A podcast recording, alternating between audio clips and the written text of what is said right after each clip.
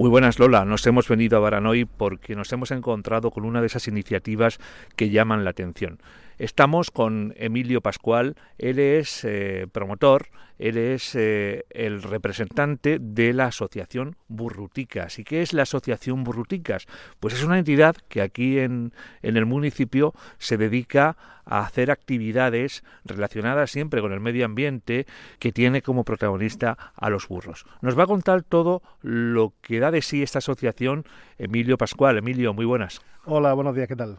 Bueno, pues cuéntanos, ¿cómo es eso de, hacer actividades de este tipo? Pues mira, el proyecto Burrutica surgió a raíz de la compra de, un grupo de burros en 2014 que iban a ser sacrificados mm, porque, bueno, sus dueños anteriores al parecer no podían o no querían mantenerlos y desgraciadamente es muy común hoy día que estos animales cuando dejan de ser útiles o, como te digo los dueños piensan que no son útiles, pues muchos terminan eh, convertidos en alimentos para, para animales, por ejemplo comida para perros, que era el destino de estos burros.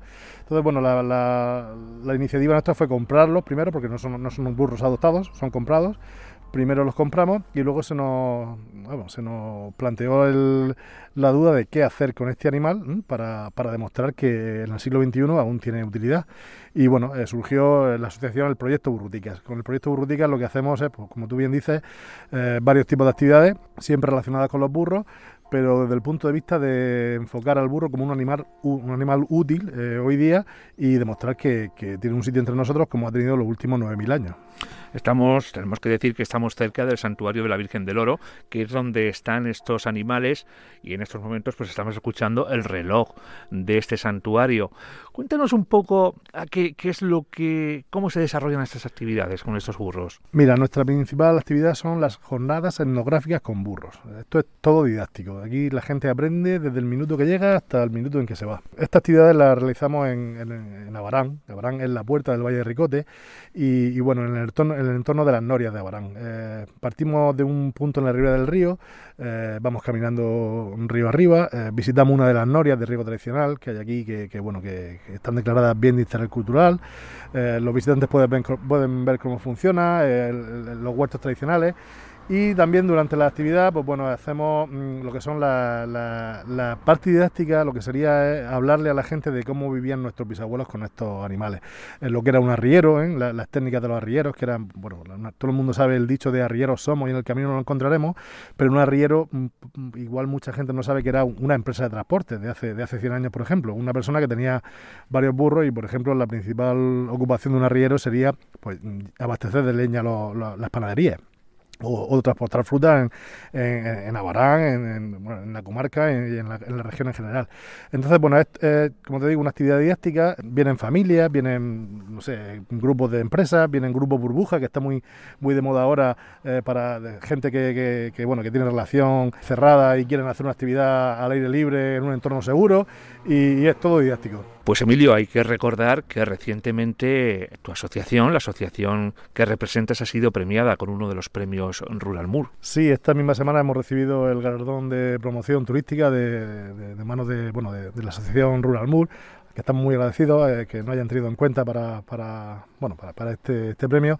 Rural Mur es una asociación que desde que empezamos en, en 2015 con, nuestro proyecto, José Antonio Lucas, que era su, bueno, la persona de, de, la asociación que entró en contacto con nosotros, nos ofreció su página web, todo para promocionarnos, para darnos a conocer y es una, es una, es una asociación muy recomendable desde el punto de vista mm, para toda la región, desde el punto de vista del turismo rural, tradiciones y, bastante recomendable que todo el mundo debería darse una vuelta por sus redes sociales o su web y y, conocer más a fondo las tradiciones y, nuestra región. Vamos a aclarar un poco a la gente todo esto de los burros, la mula, porque eh, está todo mezclado, hay gente que no sabe diferenciar.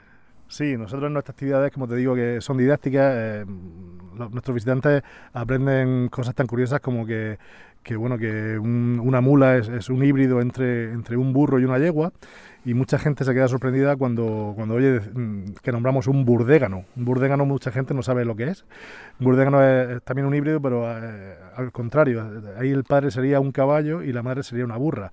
También una cosa que le llama mucho la atención a la gente es que una mula, por ejemplo, pues, pues no puede quedarse preñada, pero puede parir. Y la gente se sorprende mucho. ¿Cómo, cómo puede parir una, una hembra que no se puede quedar embarazada? Pues bueno, las la, mulas, eh, mediante eh, fecundación in vitro, eh, pueden parir. tienen un, un, cromosoma impar que, que, surge del cruce entre el burro, que tiene 62 cromosomas, y el caballo, que tiene 64, y por eso, al, faltar un cromosoma, normalmente son estériles, pero se pueden, se pueden fecundar in vitro y pueden parir. ese tipo de curiosidades eh, y cosas que mm, súper interesantes que la gente no, no, no conoce de, esta, de estos animales son las que queremos dar a conocer con nuestras actividades. Emilio, son especies que están en peligro de extinción, ¿verdad? Sí, sobre todo los burros, bueno, las razas puras de burro eh, en España eh, estuvieron, o están algunas en, un, en periodo de extinción. Eh, con los burros pasa como con los perros, hay razas y luego está lo que se llama el burro común. Burro común todavía hay, mm, lo que pasa es que no tenemos un censo fiable de los que hay, pero las razas puras, por ejemplo el burro zamorano leonés, el burro catalán, el burro andaluz, el burro de las encantaciones, esas razas sí que estuvieron, en periodo de extinción eh, en los años 80 del, siglo pasado.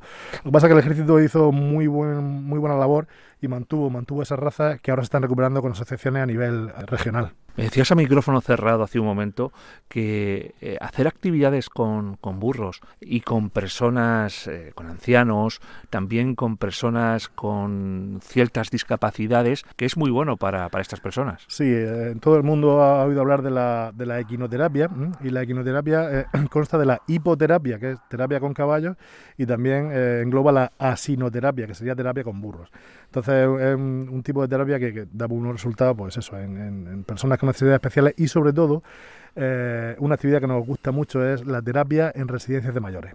Ten en cuenta que, en un entorno rural como es la región, la mayoría de los pueblos de la región de Murcia, casi todas las personas que hay ahora en un, por ejemplo, en, un, en una residencia de mayores, de jóvenes tenían un burro o su padre tenía un burro y cuando llevamos estos animales, claro está que ellos simplemente lo que hacen es interactuar, interactuar con ellos, cepillarlos y tal, pero eh, cuando vamos ahí, vamos a lo contrario que hacemos en el, resto de actividades. En el resto de actividades mm, contamos cosas y ahí queremos que ellos nos cuenten cosas.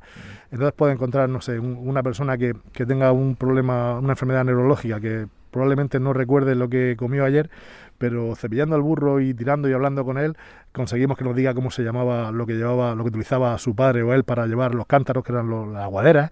y, bueno, es, bastante, bastante bonito lo que hacemos. Por desgracia, este año con la pandemia y con la, con la, con la forma hermética en que hemos tenido que, cerrar la residencia de nuestros mayores, no hemos podido hacer esta actividad, pero es una actividad que nos gusta mucho. Entonces, yo te digo, complementamos lo que son las actividades de fin de semana con, que se pueden englobar en el turismo, con estas actividades de didácticas eh, bueno, y de terapia con residencias de mayores, asociaciones con con, chavales con necesidades especiales y también, por supuesto, actividades con colegios.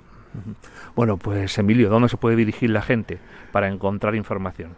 Pues mira, podéis encontrarnos en, Facebook, eh, Proyecto Burruticas o en mm, burruticas.com. Eh, ahí entráis, eh, habrá una dirección de contacto, un teléfono de contacto y podéis pedirnos información de todo lo que hacemos. Hacemos mm, todos los sábados y domingos nuestras actividades, siempre en grupos reducidos. Eh, siempre al aire libre, con distancia de seguridad limitada. ¿eh? Estamos, las actividades, por ejemplo, de fin de semana son en la ribera del río Segura, como he dicho antes, siempre con la mascarilla obligatoria, por supuesto. Llevamos siempre gel hidroalcohólico para que todos los, asistentes puedan limpiarse las manos las veces que necesiten y limitamos la actividad a nueve animales por, por, ruta. Tenemos el, distintivo Responsible Tourings que, adjudica el Ministerio de Turismo a las empresas que cumplen con los protocolos de prevención del, del COVID y bueno, y gracias a, esta, a todos estos visitantes que llevan desde desde 2015 eh, viniendo, aprendiendo y disfrutando, ayudando a proteger, a proteger eh, a los burros, pues podemos mantener a los 19 animales que tenemos ahora mismo en la asociación. Pues muchísimas gracias, Emilio Pascual, por atender los micrófonos de Onda Regional.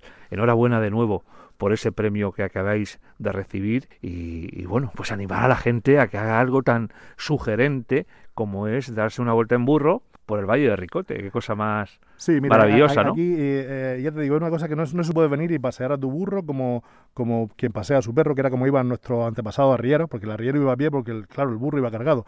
Pero si venís con niños, los niños pueden montar en burro, hacer la ruta en burro y disfrutar todo y sobre todo aprender y conocer de verdad esta, esta especie que nos ha acompañado durante 9.000 años y que ha sido la base del desarrollo agrícola y económico de, de la humanidad.